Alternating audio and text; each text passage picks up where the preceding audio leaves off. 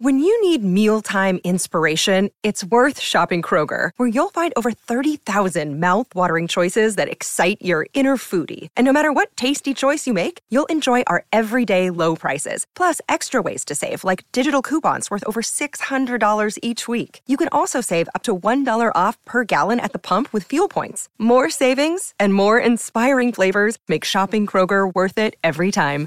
Kroger, fresh for everyone. Fuel restrictions apply. Another day is here, and you're ready for it. What to wear? Check. Breakfast, lunch, and dinner? Check. Planning for what's next and how to save for it? That's where Bank of America can help. For your financial to-dos, Bank of America has experts ready to help get you closer to your goals. Get started at one of our local financial centers or 24-7 in our mobile banking app. Find a location near you at bankofamerica.com slash talk to us. What would you like the power to do? Mobile banking requires downloading the app and is only available for select devices. Message and data rates may apply. Bank of America and a member FDIC. Your brain needs support, and new Ollie Brainy Chews are a delightful way to take care of your cognitive health. Made with scientifically backed ingredients like Thai ginger, L-theanine, and caffeine, Brainy Chews support healthy brain function and help you find your focus, stay chill, or get energized. Be kind to your mind and get these nootropic chews at ollie.com. That's O-L-L-Y.com. These statements have not been evaluated by the Food and Drug Administration. This product is not intended to diagnose, treat, cure, or prevent any disease. Hola, esto es New Books Network en español. Bienvenidas a la New Books Network en español. Mi nombre es Romina Weinberg y hoy voy a estar entrevistando a Jacqueline Goldberg sobre su libro No me importa que me ames, publicado recién, recién, ahorita en 2023 por Penguin Random House. Voy a leerles primero una pequeña biografía de Jackie para que se familiaricen con su biografía y su obra, y después un pequeño resumen del libro sobre el que vamos a hablar hoy. Jacqueline Goldberg nació en Buenos Aires en 1989. Es periodista, editora y librera. En 2016 cofundó Socios Fundadores, editorial de poesía y narrativa. Publicó la novela breve Contraseña, los libros de poemas Fe, que alguien nuevo llegue, cómo ser perfecta y el relato Un texto pago sobre la amistad. Desde 2017 organiza los ciclos de poesía y pintura todos los bares del mundo y todos los kioscos del mundo. En 2020, junto a dos amigas, abrió la librería La Sede en Villa Crespo. Dicta talleres de escritura creativa. Leo ahora el resumen del, de contratapa del libro que nos ocupa hoy, Jacqueline trabaja en El Cortejo, el restaurante de una familia paraguaya. Se desempeña como encargada y padece a su jefe, pero se hace amiga de Didi y tiene un romance con el rubio, el bachero, un chico muy joven, algo inexperto, que le enamora con su ingenuidad y su inteligencia poco comunes.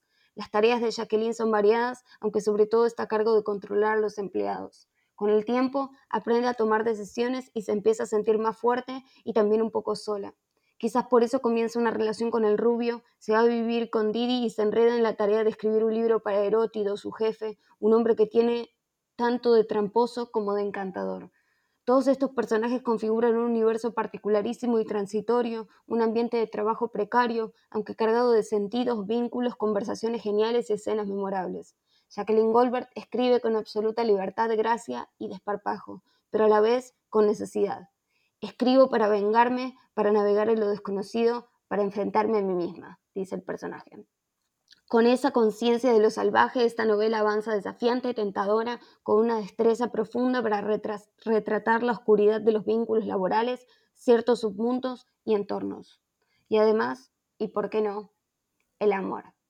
Bienvenida, Jacqueline, a la New Books Network en español. Hola, muchas gracias por invitarme. Estoy muy contenta. Yo también estoy muy contenta.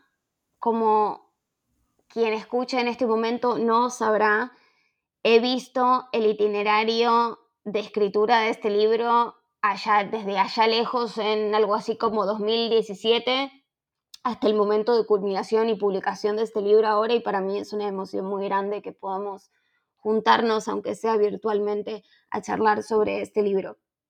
Lo primero que te quería preguntar, Jackie, si, si podés compartir, es un poco sobre el proceso de escritura que, como mencioné recién y como mencionas también en algún momento en el libro, tomó varios años y pasó por muchas etapas. Eh, entonces, ¿Querés compartir cómo nació este proyecto y cuáles fueron las diferentes etapas en el proceso de escritura?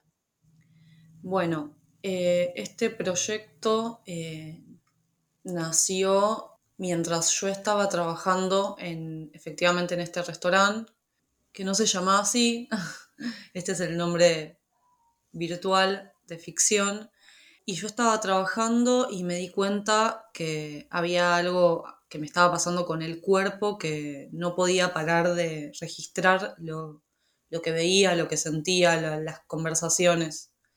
Eh, no era un proyecto, era como... Estaba registrando, estaba tomando notas. No, no, pretendía escribir una novela.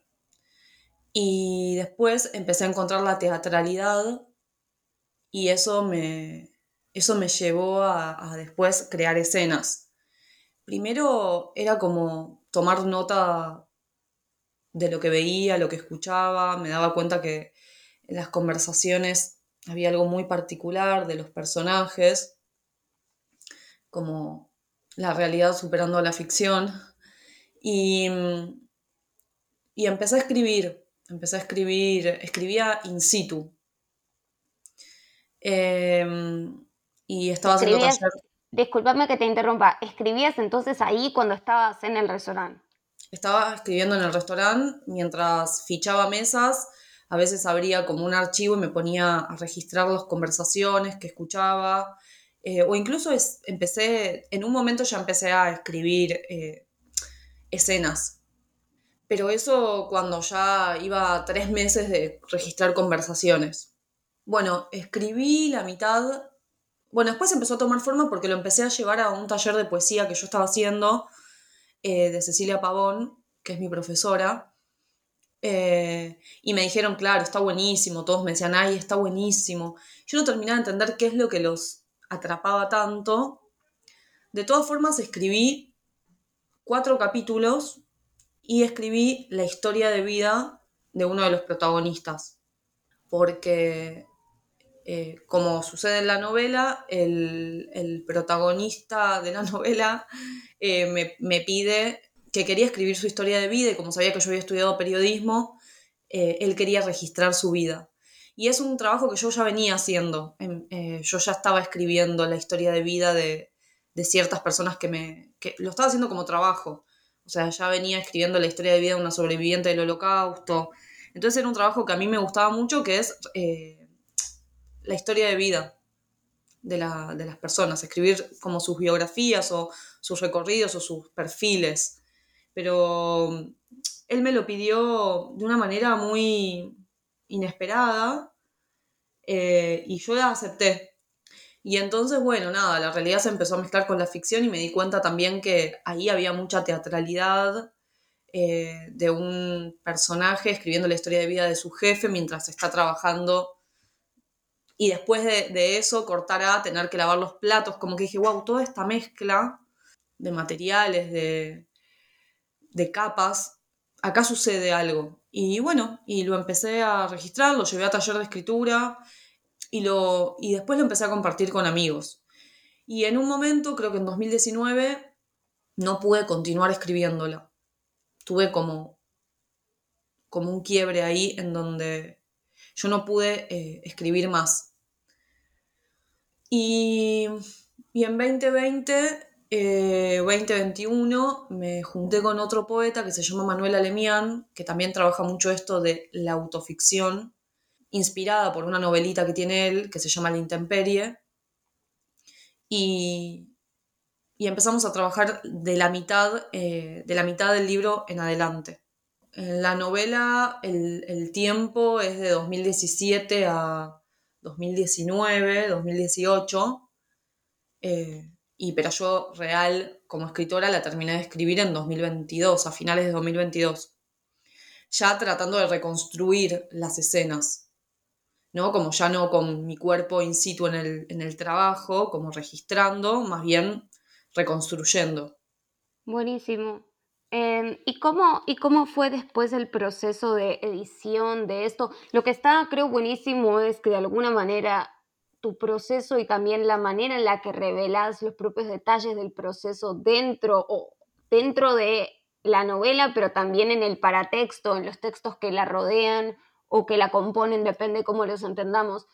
Tu manera de compartir esto me parece que desmistifica de manera muy fértil la ilusión de inmediatez entre experiencia personal y escritura basada en esa experiencia, al mismo tiempo este trenzado de estar escribiendo en el momento en que las cosas están pasando, pero también todo, esta, todo este trabajo, ¿no? Este trabajo tan largo y tan multifacético y versátil para el que, por el que pasaste y al que le pusiste el cuerpo. Y quería saber cómo fue pasar de este tipo de interacciones con tu propia escritura a cómo fue el trabajo con Penguin en cuanto a la edición, ¿no? Porque es un, marco muy diferente. Bueno, em, tuve un momento, como, recién decía, tuve un momento de escribir in situ eh, mientras me estaba sucediendo, pero también de entendiendo que era un personaje, porque estaba, estaba colocada, yo como mientras escribía entendía que había una, una distancia de lo que me estaba pasando, porque en realidad lo que me estaba pasando a mí era como entre emocionante, a mí como escritora era emocionante y también estaba sufriendo mucho, pero mi, mi narradora se lo estaba tomando de una manera muy curiosa y muy divertida y de descubrir un mundo. Entonces eh, empecé a escribir ahí y después, en 2020, me postulé con la mitad de la novela, que era hasta que, hasta que conté que llegué hasta la mitad, no sé, tenía cinco o seis capítulos, Llegué hasta la mitad de la novela y la postulé a un concurso en Chile y quedó seleccionada para ser publicada. Pero tenía la mitad de la novela, entonces yo tuve unas reuniones con los editores y me dijeron, bueno, hay que terminarla. Y bueno, y con esos editores no funcionó mucho el trabajo. Yo creo que no entendieron el trabajo que yo quería hacer o que estaba haciendo. Entonces dejamos, abandonamos como el proceso de, de corrección, después de insistir bastante también. Intentamos, me leyeron, no me comprendían, eh, yo no los comprendía, así que la solté. Y ahí me di cuenta que yo necesitaba terminarla para que alguien la lea, para que alguien la quiera publicar. Entonces, bueno, ahí me empecé a juntar con este, con este poeta que se llama Manuel Alemián, que es un poeta muy increíble, de los noventas de Argentina. Y él me dijo, simplemente nos juntamos en el Varela Varelita, que es un bar mítico de acá, y él me dijo, le digo, me dice, bueno, muy buena la novela, hasta donde me mandaste, ahora tenés que terminarla. Yo le digo, bueno, pero ¿cómo hago para terminarla? Me dice, la tenés que escribir.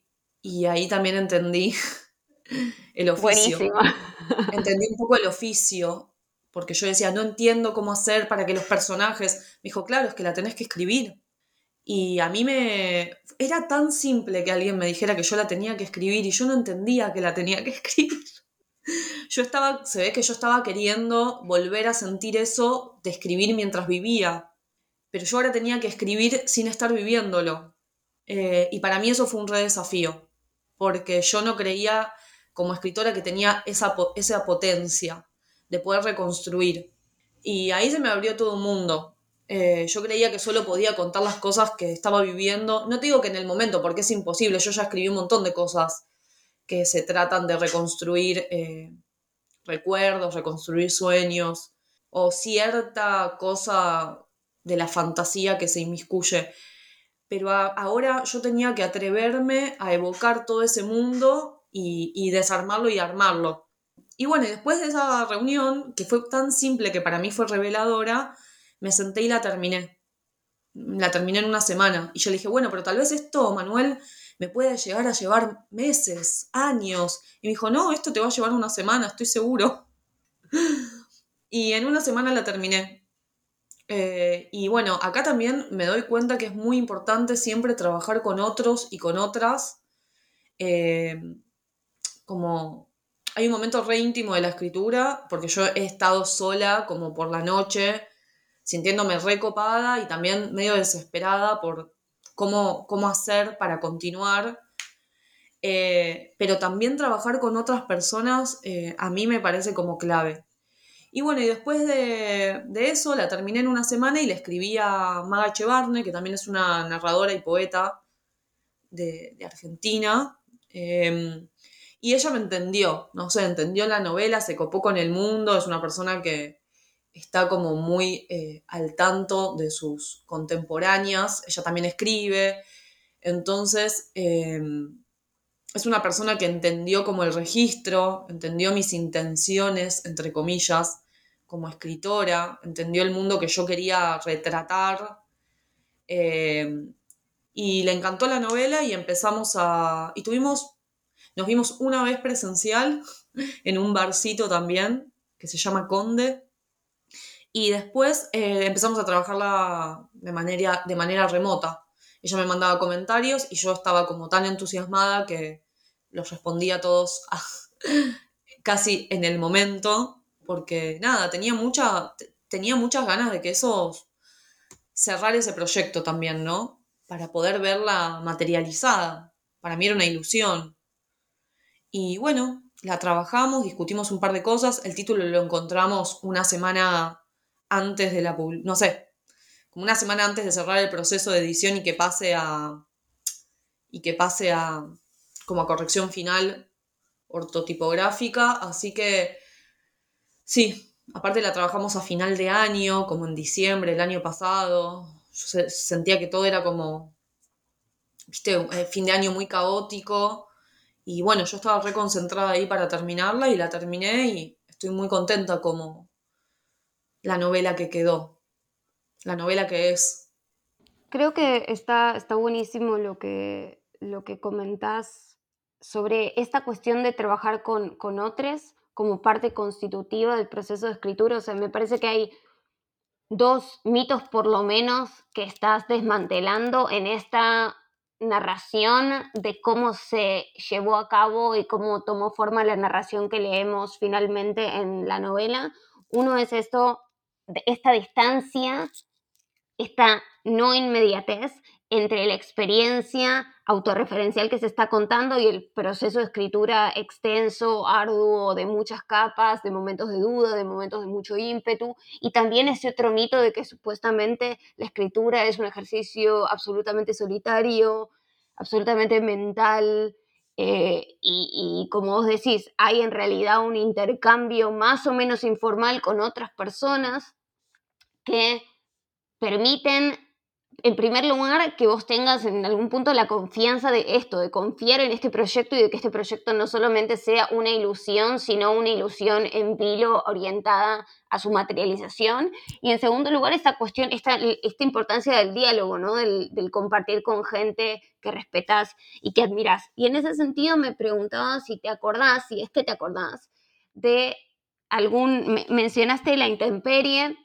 pero si te acordás de algún texto o algunos textos que hayas estado leyendo durante alguno de los momentos de escritura que te haya ayudado a encarar ciertas partes de la novela, cómo escribirla formalmente o cómo abordarlas narrativamente.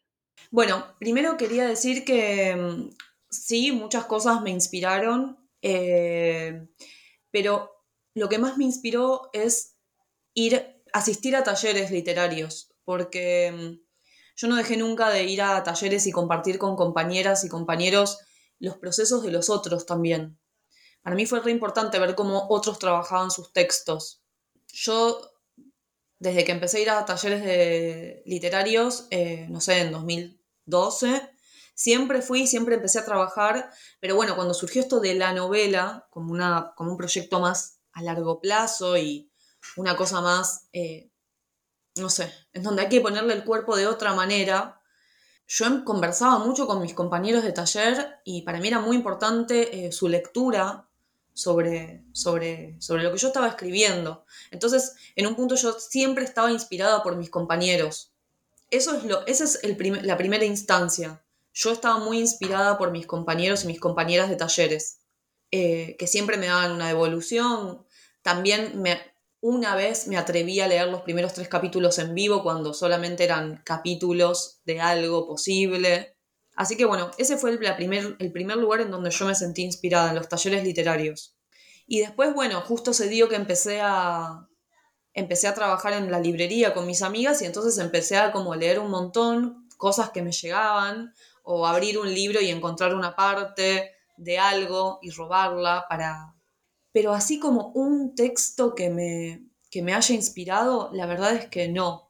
Sí me inspiraron, por ejemplo, me inspiró Perec eh, con ese texto que tiene. Em, como que siento que todas las inspiraciones fueron como.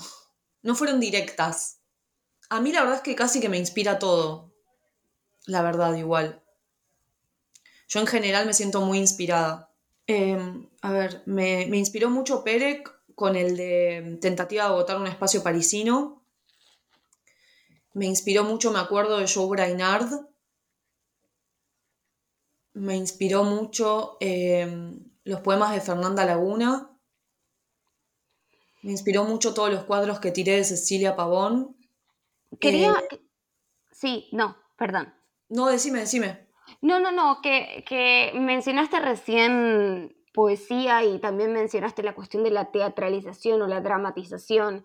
Y teniendo experiencia vos como poeta y también como, como actriz, quería saber si estas prácticas de, escritura, de poesía y también la práctica teatral misma y el conocimiento que tenés sobre eso, cómo impactan en tu aproximación a lo que es una novela, ¿no? Porque esta novela es preponderantemente una novela en prosa, pero que también toma bastantes riesgos formales y, se mete con estructuras no convencionales tanto dentro de la prosa como en la incorporación de, poesía mismo, poesía eh, eh, dentro del cuerpo mismo de la novela. Entonces quería preguntarte quizás cómo, cómo esas prácticas interactuaron entre sí o interactúan entre sí cuando estás encarando un proyecto de escritura.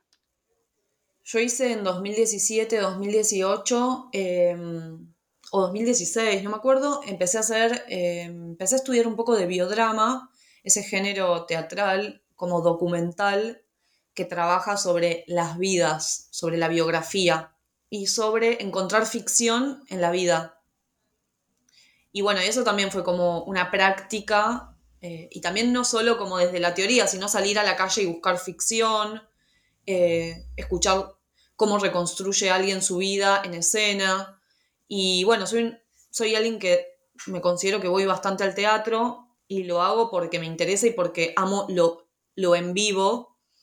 Me gusta mucho el en vivo y el peligro que requiere todo lo que sucede en vivo eh, y la fragilidad de los cuerpos. Y bueno, yo sentía que había algo, después de, haber, de haberme metido bastante en el biodrama, sentía que yo estaba viviendo como algo de eso, algo de mucho. Hay una parte del biodrama que analiza eh, la unidad mínima de ficción, que el biodrama lo, acá lo, desarrolló Vivitelas, em, analiza la unidad mínima de ficción, que ella dice que es como una unidad poética, que algunas situaciones tienen mucho umf, que es unidad mínima de ficción, y otras menos umf. Y yo sentía que lo que yo estaba viviendo tenía mucho umf tenía mucha unidad mínima de ficción. Em, y me parecía que era muy teatral todo lo que yo estaba viviendo, lo veía como actores, a mis compañeros, yo misma me veía como protagonista. Eh, entonces sí, algo de lo teatral que me atravesó mucho para después poder crear estas, estas escenas y verlas como escenas. Y también algo que es que no terminarme la de creer que lo que estaba pasando era único en el mundo no sé, era un relato, como que yo construí un relato de eso que pasaba y dejé afuera millones de cosas, obviamente, ¿no? Pero todo el tiempo es un lugar en donde confluyen, o sea, un restaurante confluyen muchas cosas al mismo tiempo. Entonces, eh, eso, yo me di cuenta que ahí había teatralidad y que eso, también lo veía como una obra de teatro. Y algo más me preguntaste. Sí, te pregunté por, por eh, quizás podemos hablar de la poesía en relación con no solamente con tu práctica de escritura en prosa, que, cuya relación con la práctica de escritura poética me interesa, pero también con las decisiones formales, cómo decidiste incorporar ciertas, ciertas estructuras que no son convencionales de una novela en prosa dentro de este, de este monstruo novelesco. Bueno, porque mm, en un momento yo llegué hasta la mitad de la novela de, relatarla, o sea, de narrarla, y me di cuenta que necesitaba acelerar la historia porque yo como escritora estaba cansando a mi narradora y estaba cansando a los actores de la novela. Entonces dije, bueno, los tengo que acelerar, aunque ya estén cansados. Creo que estaban yo me estaba aburriendo ya. Entonces dije, bueno, me tengo que volver a, tengo que volver a encontrar el goce en la escritura de alguna manera.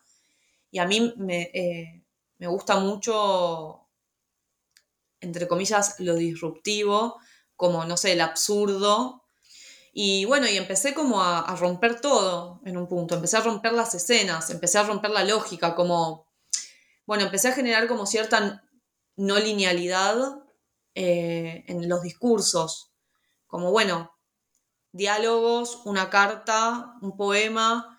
Empecé a usar esos recursos para, para poder empezar a contar de otra manera. También sentía que había ciertas escenas clásicas como eh, la situación de, sexo entre dos personas o despedirte de otra persona y decirle que la vas a abandonar, que son lugares muy comunes, o sea, que bueno, que quise reinventarlos desde ahí, sin, sin mucha pretensión, ¿eh? sino más bien para poder divertirme y entrar ahí de una manera animada.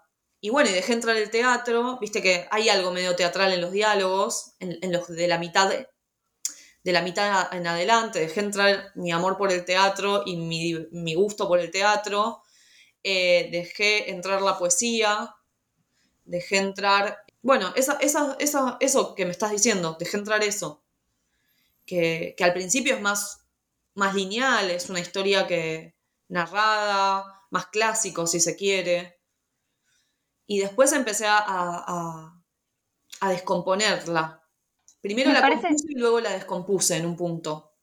Sí, totalmente. O, la recompusiste, ¿no? La, o, hubo instancias de, mayor, de mayor distancia que también te dieron la oportunidad de abordar la cuestión con mayor, como darle más aire, darle más respiración y darle una forma un poco, tomarte esa licencia poética de jugar con otras formas también. Y me parece que algo muy generoso que tiene el libro, y te lo digo a vos, pero también lo digo a quienes estén escuchando esto y estén interesados en leerlo, hay algo muy generoso en esta estructura de primero inmiscuirnos, introducirnos en este mundo que es altamente complejo, estos personajes que son altamente complejos también, introducirnos de una manera que formalmente sí desde el punto de, desde el punto de vista del contenido, digamos, es altamente contraintuitivo lo que pasa desde el punto de vista formal, estamos siendo cobijados por una narrativa, por una forma que conocemos. Y una vez que nos sentimos un poco más cómodos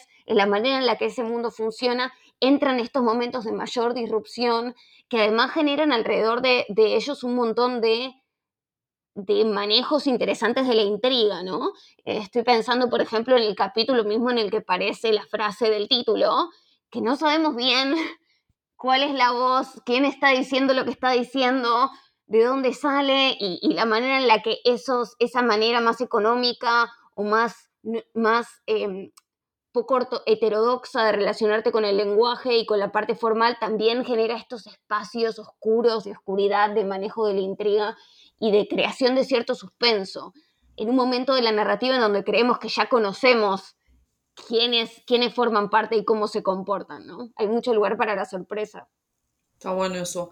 Bueno, algo que me faltó decir cuando me preguntaste acerca de la poesía, creo que también eso. Estaba pensando en los ritmos, en, los cortes eh, y en eh, sí, y en los silencios. Yo creo que en los diálogos, si bien es un diálogo, Em, se digiere de otra manera que en la narrativa, la información. Y también, bueno, muy interesada siempre en cómo hablan los otros. Como eso, al menos en esta novela me pasó de... que fue es mi primera novela como así, eh, como de largo aliento. Eh, me, me, interesó mucho cómo hablaban los personajes. De hecho, creo que todo surge a partir de, de encontrar este mundo de, de interés en cómo hablan los demás. Y, en cuanto a eso, en cuanto a ese interés en cómo hablan los demás y también teniendo en cuenta tu experiencia con biodrama, tu poesía que a veces también es bien autorreferencial y la autorreferencialidad ostensible de esta novela en particular, me preguntaba cómo es tu relación no solo con la atención y con la recuperación o el registro de las voces de otros, sino también por preguntas quizás éticas o políticas que te hiciste mientras estabas escribiendo esta novela con respecto a cómo preservar o cómo respetar esas, esas voces. Sí, sí, eso es algo que todavía ni siquiera lo tengo muy resuelto y fue algo que me empezó a surgir a, mitad de la novela o cuando, o cuando en realidad ya me di cuenta que yo iba a publicar esto, sí empecé a tener como dudas de...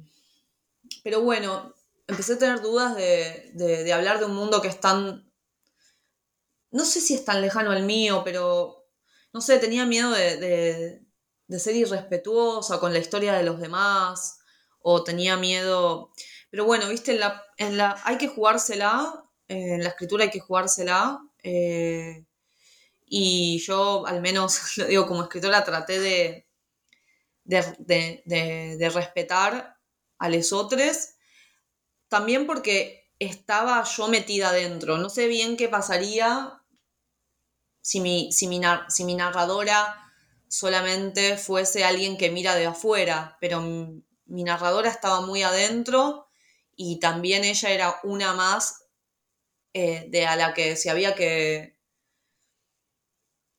O sea, estaba siendo tan juzgada como los demás en todo caso. Em, o sea, traté de abrir a todos los personajes, no solo a los otros como que traté de abrir a todos los personajes al medio. Eh, y no sé, confío en que lo hice con respeto, cariño y con también con mucho, mucho interés y sí. sí, creo yo... No, decime. No, no, que lo que se me ocurría cuando decías que juzgaste tanto a la narradora como juzgaste a, a otros personajes, y yo pensaba al revés, ¿no? Pensaba como que hay otra de las cuestiones generosas sobre esta novela, y creo que hemos charlado sobre esto a, través de los años, es justamente lo poco que juzgas a, los personajes, lo, tanto que los dejas ser en la medida en que no los está juzgando, ¿no? Sí, y a la vez, bueno, para mí no existe no juzgar, entonces... No, por, supuesto es, imposible, es imposible escribir a través de un lente que no presuponga el juicio, pero sí sabemos que hay novelas o textos que son más abiertamente, eh, a los que se les nota más abiertamente por dónde van esos juicios y que parecen más lecciones morales que novelas, ¿no? Sí, y además, sí, y además no sentí, al escribir no sentía pena por nadie, sentía admiración por todos eh, y creía que gracias a esos personajes yo estaba pudiendo escribir como que yo elegí ese mundo porque me parecían lo más interesante que me había pasado hasta el momento. Como, y veía una lógica que me interesaba y veía como mucha, en esos personajes veía mucha sinceridad eh, y no veía, no veía, claro, no veía nada políticamente correcto entre cómo se relacionaban todos entre sí y me pareció muy rico. Sí, porque sí, me parece que totalmente y que que tu literatura se haga algún, algunos tipos de preguntas y no otras, por ejemplo, la pregunta de si lo que estás escribiendo o, la manera en la que se están dirigiendo unos a los otros es políticamente correcto o no, me parece que abre también una búsqueda distinta y da como una libertad distinta. Y dijiste también que te interesaban estos personajes porque era lo más interesante que te estaba pasando o que te había pasado.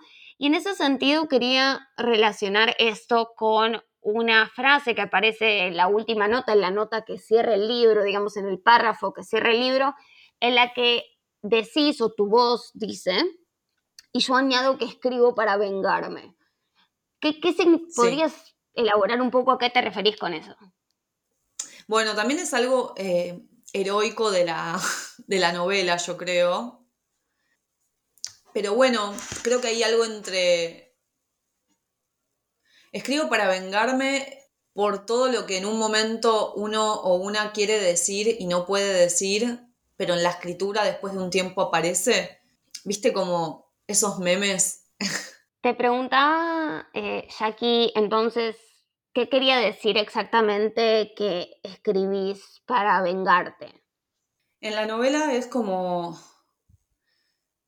ese, ese toque eh, heroico de la protagonista que logra, mediante la escritura, poder hablar, poder al fin decir, dentro de todas las imposibilidades, eh, y de reconstruir la historia, de poder reconstruir su historia, su punto de vista y, y tener, no sé, como celebrar que puede, que puede hablar de, su historia y de su identidad, ¿no? Como vengar eso, vengar que en el abuso hay como una intención de borrar la historia personal y de borrar eh, eso, borrar la identidad, ¿no?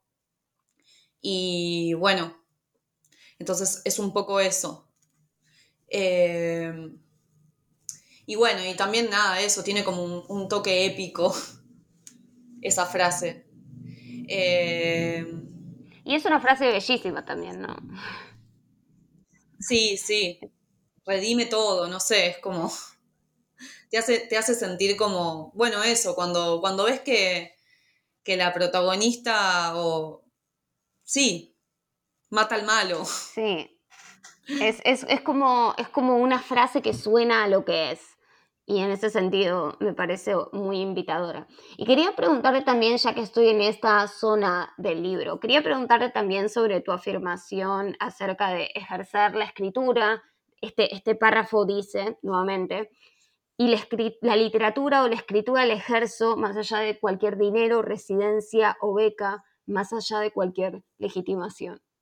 Y quería preguntarte sobre la tensión que hay a veces, me parece a mí, en el, en el oficio de la escritura entre esta cuestión de querer escribir por querer escribir, porque escribir tiene, cumple propósitos, pero además, como mencionaste antes, es, puede ser una experiencia muy placentera o muy intrigante muy intensa, que vale la pena hacer con prescindencia de la consecuencia que, que ocurra después de haber escrito X o Y texto, pero al mismo tiempo me preguntaba sobre esta tensión entre la escritura por la escritura y la importancia que a veces la legitimación tiene, saber que uno tiene lectores, la importancia que eso puede tener en abandonar o recuperar un proyecto de escritura, porque en un momento dijiste en esta entrevista, cuando yo ya sabía que lo iba a publicar, y eso presupone que vos ya sabías que tenías oportunidades de publicarlo, ¿no? ¿Cómo juega ese horizonte de posibilidad de saber que de alguna manera u otra vas a publicar? ¿Cómo juega ese horizonte en tu estímulo o no a la hora de escribir? A mí me gusta mucho publicar, es algo que me pasa como desde antes de escribir. no, no desde antes de escribir, pero sí me pasa desde la primera vez que empecé a escribir, como que yo dije, yo quiero, yo quiero publicar mis libros. No sé si desde como una idea o también es algo que me pasa eh, y, lo, y, lo, y lo banco y lo hago valer porque a mí me interesa que me lean otros. Aunque a veces no me guste para nada lo que estoy escribiendo o me parezca como que es algo muy confesional, que es, no sé, me, gusta que los, comunicarme, o sea, como que a mí me gusta mucho eh, hablar y comunicarme, y esto ya es más íntimo, pero bueno, yo estoy todo el tiempo eh, charlando y chateando y mandándome mensajes y mandándome mails con las personas.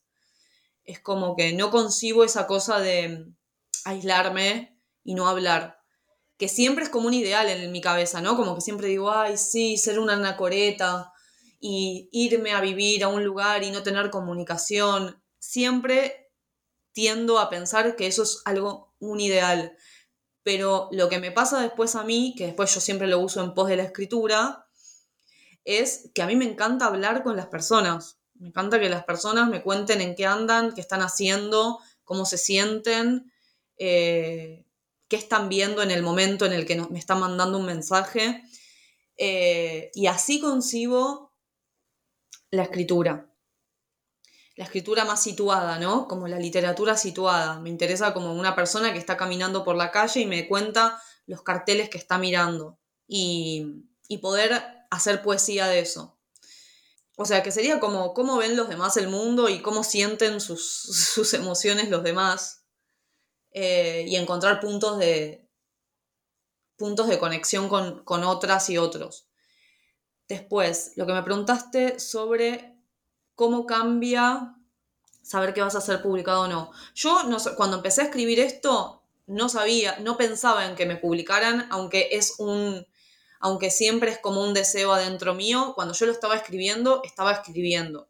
Estaba muy concentrada en tomar nota, en prestar atención, trataba de, lo llevaba a talleres, pero no hablaba con, con otras personas fuera del taller, estoy escribiendo una novela, nada más alejado. De hecho, ni siquiera creía que era una novela.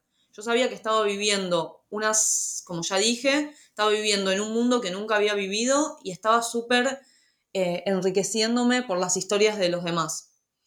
Cuando ya empecé a ser más consciente que lo iba a publicar, eh, también creo que lo mandé al concurso de Chile porque yo necesitaba una motivación para seguir escribiéndolo. Así que ahí me contradigo un poco con lo que digo. Yo escribo más allá obviamente que estaba escribiendo millones de cosas en paralelo, aunque sean notas mías, hoy me siento bien, la pandemia me está pegando más o menos, eh, no dejaba de escribir, pero sobre este proyecto en particular, en un momento necesité mandarlo, lo mandé al Fondo Nacional de las Artes, de hecho, y gané una beca, o sea, una beca, o sea, gané un subsidio para seguir escribiéndolo, y obviamente que no escribí nada, y gasté la plata en vivir, pero bueno, eso es, es más bien, eso que escribo, estoy de acuerdo con lo que, con lo que escribo, no necesito como eh, mucho reconocimiento ni reconocimiento para escribir. Obviamente que después que te reconozcan eh, en el sentido de que te legitimen o te avalen o te lean compañeras y compañeros que están coetáneos, eh, siempre es súper bienvenido y, y reimpulsa también a que te lean otras y otros, obviamente.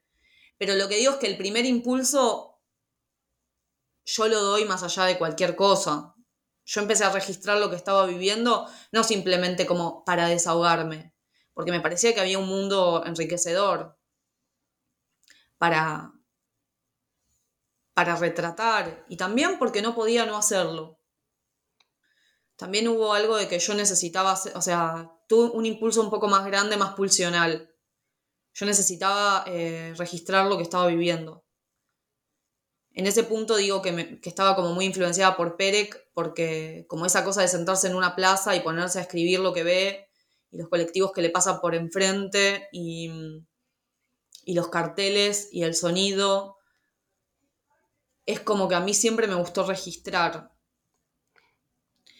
Eh, pero obviamente que siempre que te reconozcan y que te den una beca, bienvenido. Lo que digo es que yo no es que necesito que me den una beca para escribir, yo voy a escribir igual. Porque, porque lo voy a hacer porque mi, primer, mi primera. Mi primer, mi primer disparador hacia la escritura no fue creer que yo iba a ganar una beca escribiendo. Era para comunicarme, para hablar. Sí, creo que, que, ahí también hay un nudo interesante en relación, con tu, en relación con tu relación con la escritura, pero creo que comunica más allá de la experiencia meramente personal, que es esta tensión entre confusa, ¿no? Que a veces uno no, no sabe bien cómo definirla entre lo que parece ser deseo y lo que parece ser necesidad. Es una formulación extraña heredada esta idea de escribo porque lo necesito o escribo para, como vos decís, recién desenmascarando esta idea de que uno escribe para desahogarse. Tu, manera de aproximarte a la escritura iba mucho más, de ese, mucho más allá de ese desahogo, ¿no? Pero me parece que en ese sentido también creo que vale la pena legitimar la fuerza de ese deseo por encima de una idea un poco confusa de necesidad pero bueno, ahí va, va mi, mi, provocación al respecto y la dejo ahí como, como volando. Pero quería preguntarte, no, perdón, estabas diciendo. No, quería decir algo más que es que, bueno, que yo hace, no sé, hace un tiempo, hace, por ejemplo, no sé, hace siete años, que vengo haciendo obra, por así decirlo, con el mundo del trabajo, con el mundo de, de la historia personal y, y las vidas eh, atravesadas por, por el trabajo y por la vivienda, por la falta de vivienda y por ser de clase trabajadora. Eh, y, bueno, eso lo vengo desarrollando en el tiempo. O sea, no es casualidad que de todos los trabajos que tuve, eh, de todos dejé registro. De todos hay registro. Y cuando no hice el registro yo, lo hicieron otros. O sea, eh, el año pasado yo era niñera y el padre eh, de la niña que hace cine me dijo, yo creo que tenemos que, que tenemos que filmar un corto eh, sobre esto, sobre este mundo. Y después yo ya en contraseña vi algunos textos en donde escribí sobre, sobre sobre mi papá siendo taxista, mi mamá siendo kiosquera, yo criándome en esos lugares, medio de tránsito, eh, y también escuchando muchas conversaciones y siempre registrando las conversaciones. Eh, o sea, siempre hubo, siempre hubo ese interés por el mundo del trabajo, la calle, eh, y eso. Sí, me parece que también se ve eso en tu articulación entre tu interés por esos espacios y por habitar esos espacios y ciclos como todos los bares del mundo o todos los kioscos del mundo, en donde hay como una suerte de rearticulación y ocupación de esos espacios y también es una manera de no separar radicalmente los lugares en donde se supone que pasa la literatura y los lugares en donde se supone que pasa la vida como algo distinto a la escritura, ¿no? Sino que hay como una fusión de las dos que está, que está buenísima y que también, por ser estos ciclos abiertos, también le dan a esa aproximación a la escritura una cierta visibilidad, que eso creo que está buenísimo. Y eh, no te quiero molestar más, Jackie, porque sé que sos una mujer ocupada, pero sí te quiero preguntar para terminar nuestra entrevista, ¿en qué estás trabajando ahora o en qué estás pensando ahora? Bueno, también eh, estoy pensando muy de a poco, porque también, nada, las cosas llevan tiempo y proceso y yo empiezo primero en la cabeza y después voy al papel, tomo notas y eso, pero primero necesito encontrarlo en mi cabeza y estoy trabajando también sobre el mundo laboral de nuevo y sobre las historias de vida de nuevo. Eh, y estoy trabajando, estoy trabajando una nueva historia que tiene muy poquito tiempo, o sea, si bien me sucedió, me sucedió eh, hace bastantes años, recién ahora me voy a meter a habitar esa historia y a reconstruirla, eh, que es sobre ser trabajadora eh, también como asistente de artista y trabajar con la historia de vida de, de una sobreviviente de la Francia ocupada. Entonces, me interesa probar fusionar esas dos historias, como también la idea de que los personajes son complejos y entonces quiero complejizar el mundo esta vez, como mezclar dos historias que me sucedieron medio en paralelo, pero fusionarlas. Ser trabajadora de artista y a su vez ser escriba y ser ghostwriter de una sobreviviente que quería escribir su historia de vida. Eh, así que bueno, estoy, estoy, pensando, estoy pensando mucho en eso todo el tiempo. Y a su vez, eh, también eh, estoy trabajando, que eso lo tengo como abierto todavía, en un corto que estoy haciendo con mi amiga, que es cineasta, que se llama Martina Juncadela, que también es actriz, como una biopic, pero ficcionalizada, de la poeta Cecilia Pavón. Eh, lo empezamos en 2017 también eso, la empezamos a filmar, empezamos a, tomar nota, la mezclamos con poemas em, y también creamos como historias dentro de la historia, pero es algo que todavía está abierto, porque bueno, es difícil trabajar con la vida de los demás y meterse ahí. Sí, entiendo completamente y, y bueno, la próxima vez que te invitemos quizás a la New Books Network será una fusión, una conversación fusionada también entre el teatro, el cine, la poesía, la narrativa y todo lo que está en el medio de eso en ese barro que es el lenguaje o los lenguajes. Jackie, muchas gracias por haber aceptado esta entrevista y esperamos volver a entrevistarte pronto. Muchas gracias, me encantó hablar con vos, Rom.